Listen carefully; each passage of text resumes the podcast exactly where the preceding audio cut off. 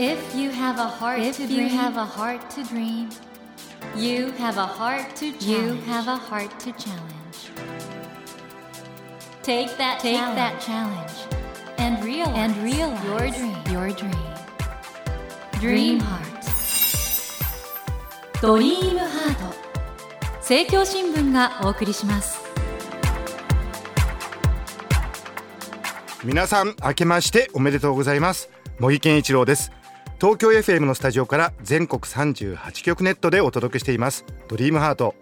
この番組は日本そして世界で活躍されている方々をゲストにお迎えしてその方の挑戦にそして夢に迫っていきます。皆さんあのこの番組今年もですね本当に素敵なゲストの方々をお招きして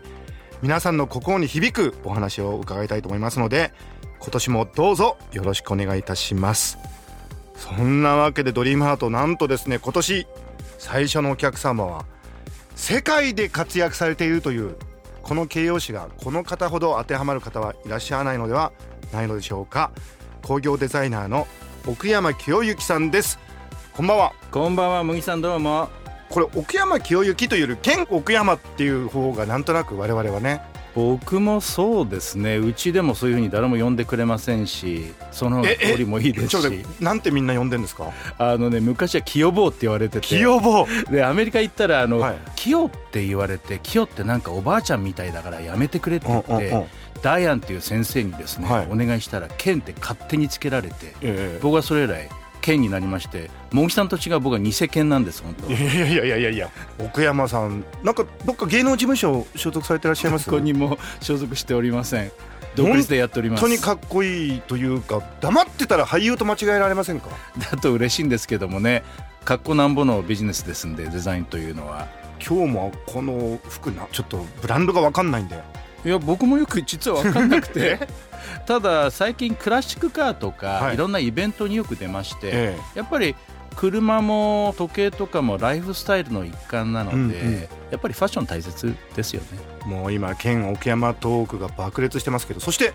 メガネはこれは当然ご自身のデザイン。メガネはもう12年になるんですけども、ええ。自分の名前をつけて、はいはい。ケンオクヤマアイズっていうブランドで、ええ。世界中で今大体年間3000本ぐらいのうち半分輸出してますんで販売のお店選んだりとかはい。重機デザインしたりとか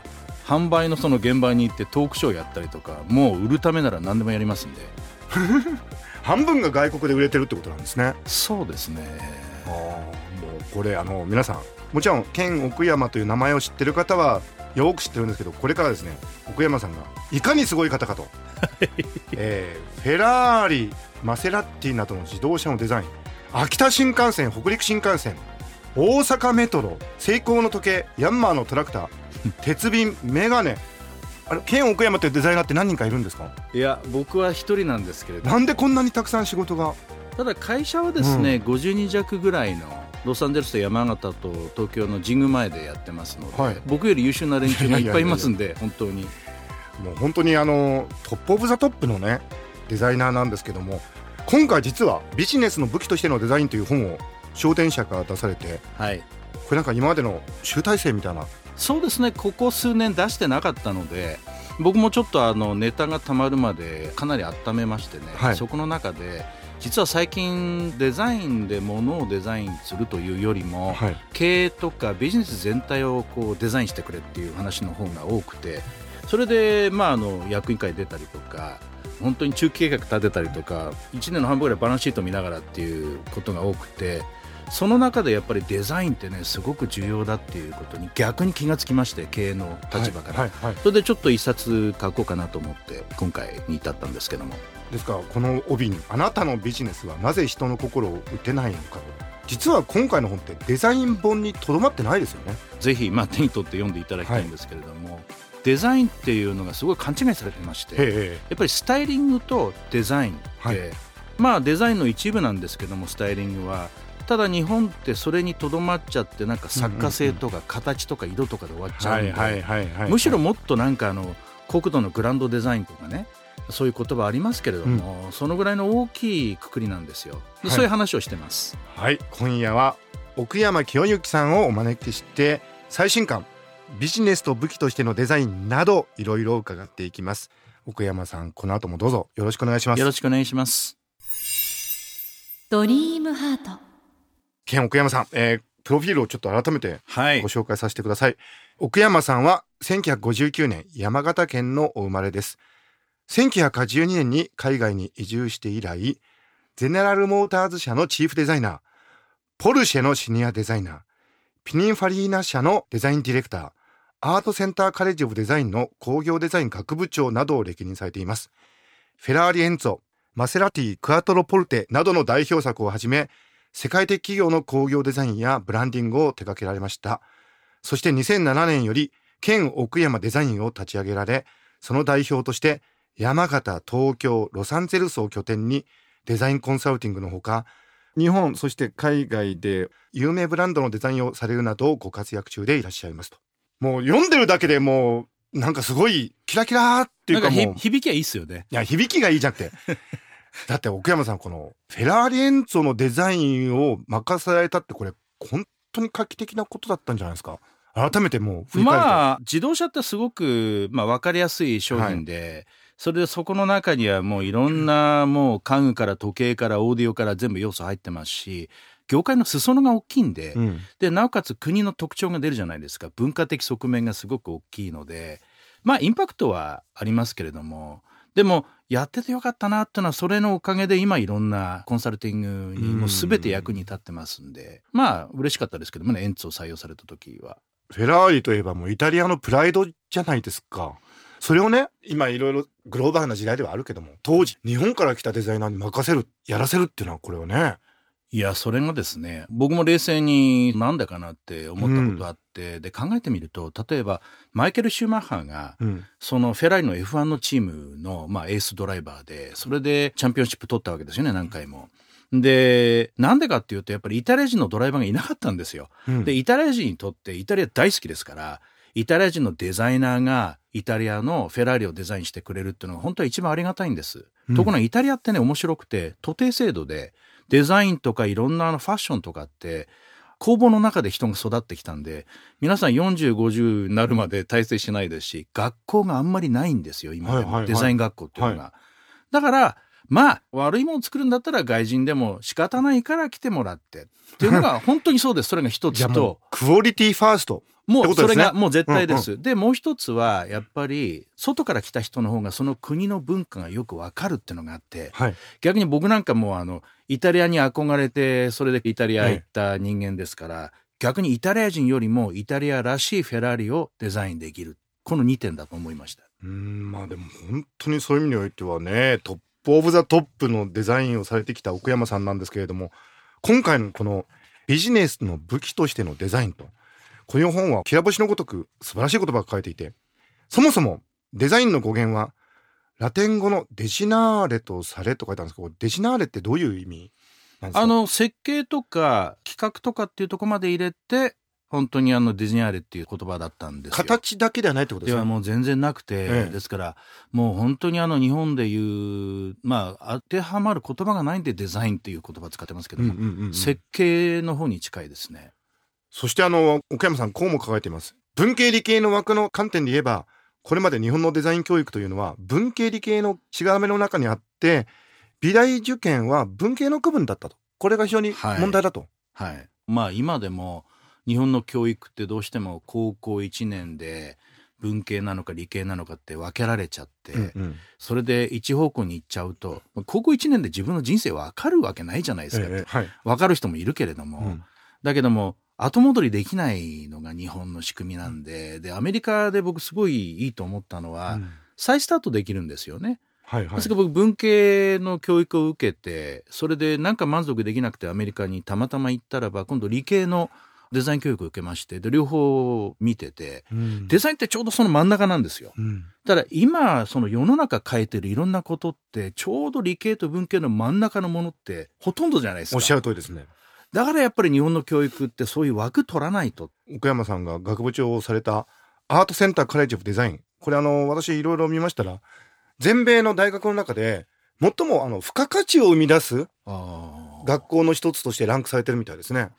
確かに一時期は世界中のカーデザイナーの70%輩出してええ学校なんですよ。70%? もうみんなもう徹夜徹夜の連続それもやりたくてやってて、うんうんうん。宿題の量がとんでもないんで、うん。そこ行ってみたらば本当に自分よりも結構年上の連中が仕事をしてお金貯めてそれで一旦辞めて自分のお金で来てるんですよ。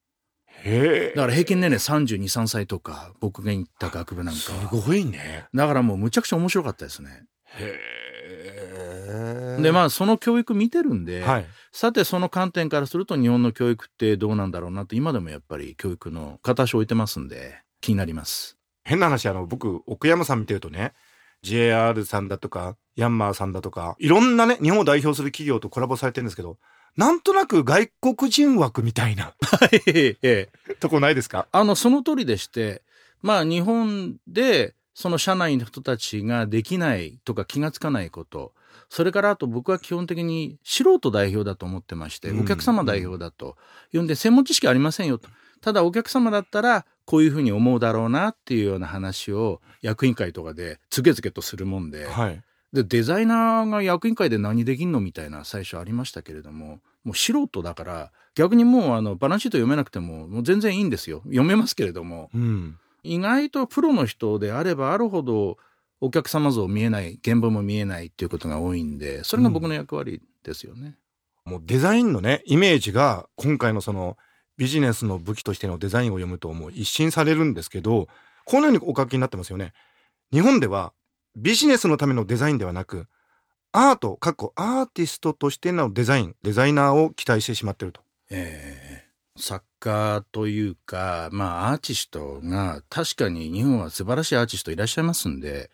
それで商品出しますとね一発屋で終わっちゃうんですよ。あ売り続けられないという持続可能性がもうない、話題にはなる。でええ一商品は売れる。だけどもそれが例えばアーティストのブランドアップにはなってもうん。企業のブランド力が上がらないなるほど。それからシリーズでずっとこれから出てくるべき全体の戦略とかその商品体系とかっていうのが見えないままはい。終わっちゃうのはやっぱり経営者もそうでしょう。お客様もねアートをデザインに期待しちゃってるんですよ、日本は。その中ででも岡山さん最初日本の美大を普通に出られてええ。その頃ってやっぱりじゃあなんとなくそういうアーティストとしてのデザイナーっていう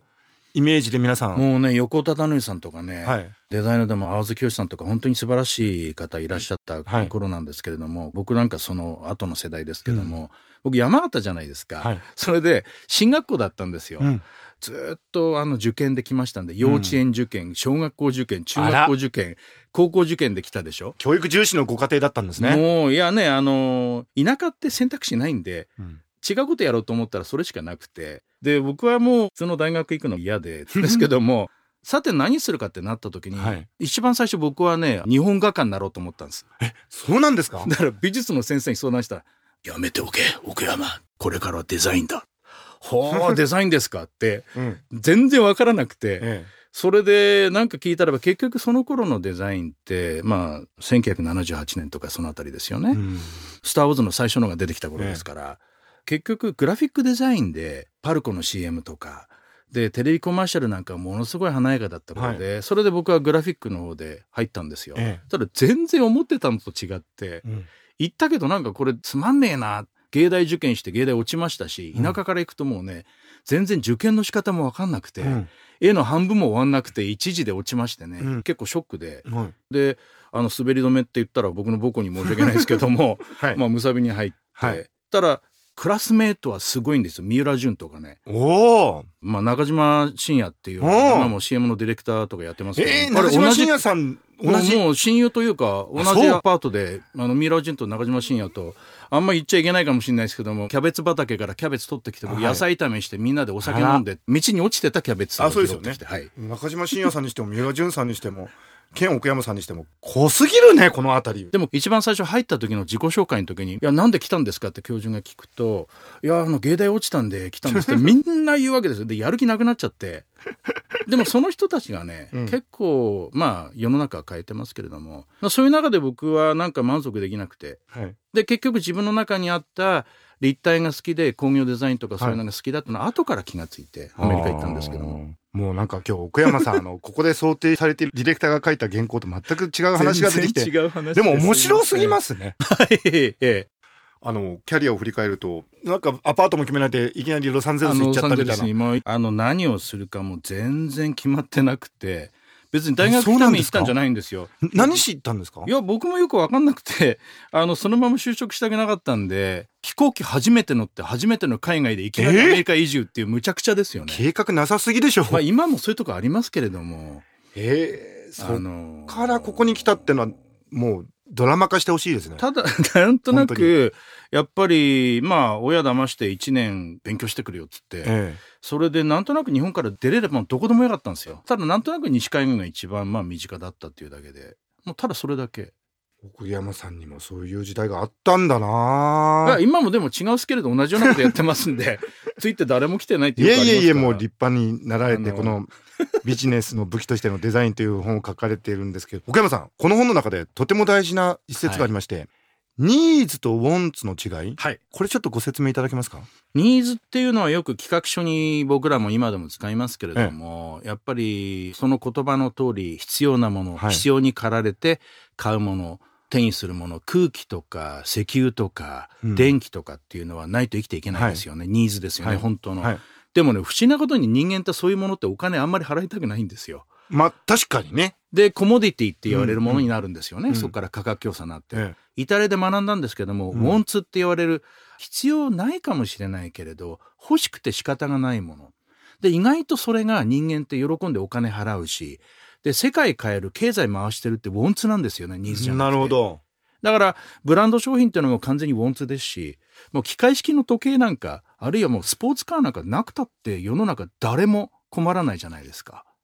でも皆さん喜んで高いお金を払うわけですよ、そこがウォンツのちょっと魔力というか。ええ。でもデザインってのは本来はそこのとこに関わると。そっちをこう作り出したりとか、はそれのストーリーをどうやってお伝えするかっていうのがそこまで含めてのデザインなんですよ。本当は。だから作って終わりじゃなくて作った後仕事の3分の1ぐらい始まるっていうのが本当のデザインの業務ですよね。あの岡山さん非常に豪華な列車もはい。敷島とか、はい。あれもじゃあウォンツと。完全にウォンツです、ウォンツなんですね。はい。なんで人はそれを欲しがる？例えば機械式の時計ってこれ一度作ると100年持つんですよ。うん。で最初にその時計を買った人がまあ亡くなってもね人に譲ってもその時計を例えば地面に埋めて100年後に掘り起こして油注いだら同じように動くんですよ、おう。だから機械式の時計ってある意味素材が全部金属とかクリスタルとかじゃないですか、ええだから自分の作った人とか買った人の命を超えて次の世代になんか自分の何か存在意義みたいなのを伝えるなんかそういうあのタイムマシンだと思うんですよね。なんかはいすごいロマンあると思いません、だからもうそういうものっていうのがまあイタリアの赤いスポーツカーもそうなんですけども、はい。人の心を動かして文化も出るし、うん。人の個性も出るしライフスタイルに自分なるしっていうのが僕のまあデザインの中で一番こだわってるとこですね。まさにあの県奥山デザインのモットーの一つであるタイムレス？はい。ということにつながっていく。モダンシンプルタイムレス、ええ。本当に結局そうなるというのがウォンツだと。ぜひ覚えてていただいていい言葉だと、企画書にあんまりニーズってもう書くよりもこれからウォンツですよってぜひ今日からは使っていただきたいと思います。はい。えー今夜は工業デザイナー奥山清之さんをお迎えしてご著書ビジネスの武器としてのデザインについてなどなどお話を伺ってきたのですがタイムレスなこの会話もそろそろお別れの時間と別ではないという、そうなんです時間がこの番組ありましてで奥山さんあのまだまだちょっとお話を伺いたいんで来週もぜひいらしていただいていろいろお話を伺います奥山さんよろしくお願いしますこちらこそよろしくお願いはい、します。よろしくお願いします。ということで、森健一郎が東京 FM のスタジオから全国放送でお届けしていますドリームハート。今夜は奥山清之さんをお迎えしました。Never let go of that dream.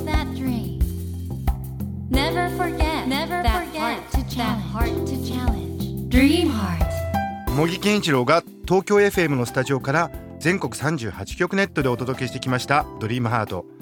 今夜は小電車よりご著書。ビジネスの武器としてのデザインを刊行されました奥山清之さんをお迎えしましたがいかがでしたでしょうか？あの奥山さんがおっしゃってたニーズとウォンツこれはねこれからの我々の生き方考える上ですごく大事なことなのかなと。どうしてもニーズというのは表面的に分かることなんですけど我々が本当に深いところで求めてるもの夢見てるものこの「wants」というのはね掘り起こさないといけないと思うんです。ですからあの奥山さんのお話を伺っていてまさにデザインというのはこの私たちの一番奥にある「wants」を掘り出してくれるそういうものがデザインなんじゃないかなって思ったんでこれからのね日本そして私たちの生活にはそういう意味での「wants」を掘り起こすデザインが必要だなという思いを改めて持ちました。さて番組では1000円分の図書カードと番組特製のエコバッグをセットにして毎週3名の方にプレゼントしています。私模擬に聞きたいことや相談したいこと番組の感想などメッセージをお書き添えの上ホームページよりご応募ください。お待ちしています。来週も工業デザイナー奥山清之さんをお迎えします。どうぞお楽しみに。それではまた土曜の夜10時にお会いしましょう。ドリームハートお相手は森健一郎でした。ドリームハート。政教新聞がお送りしました。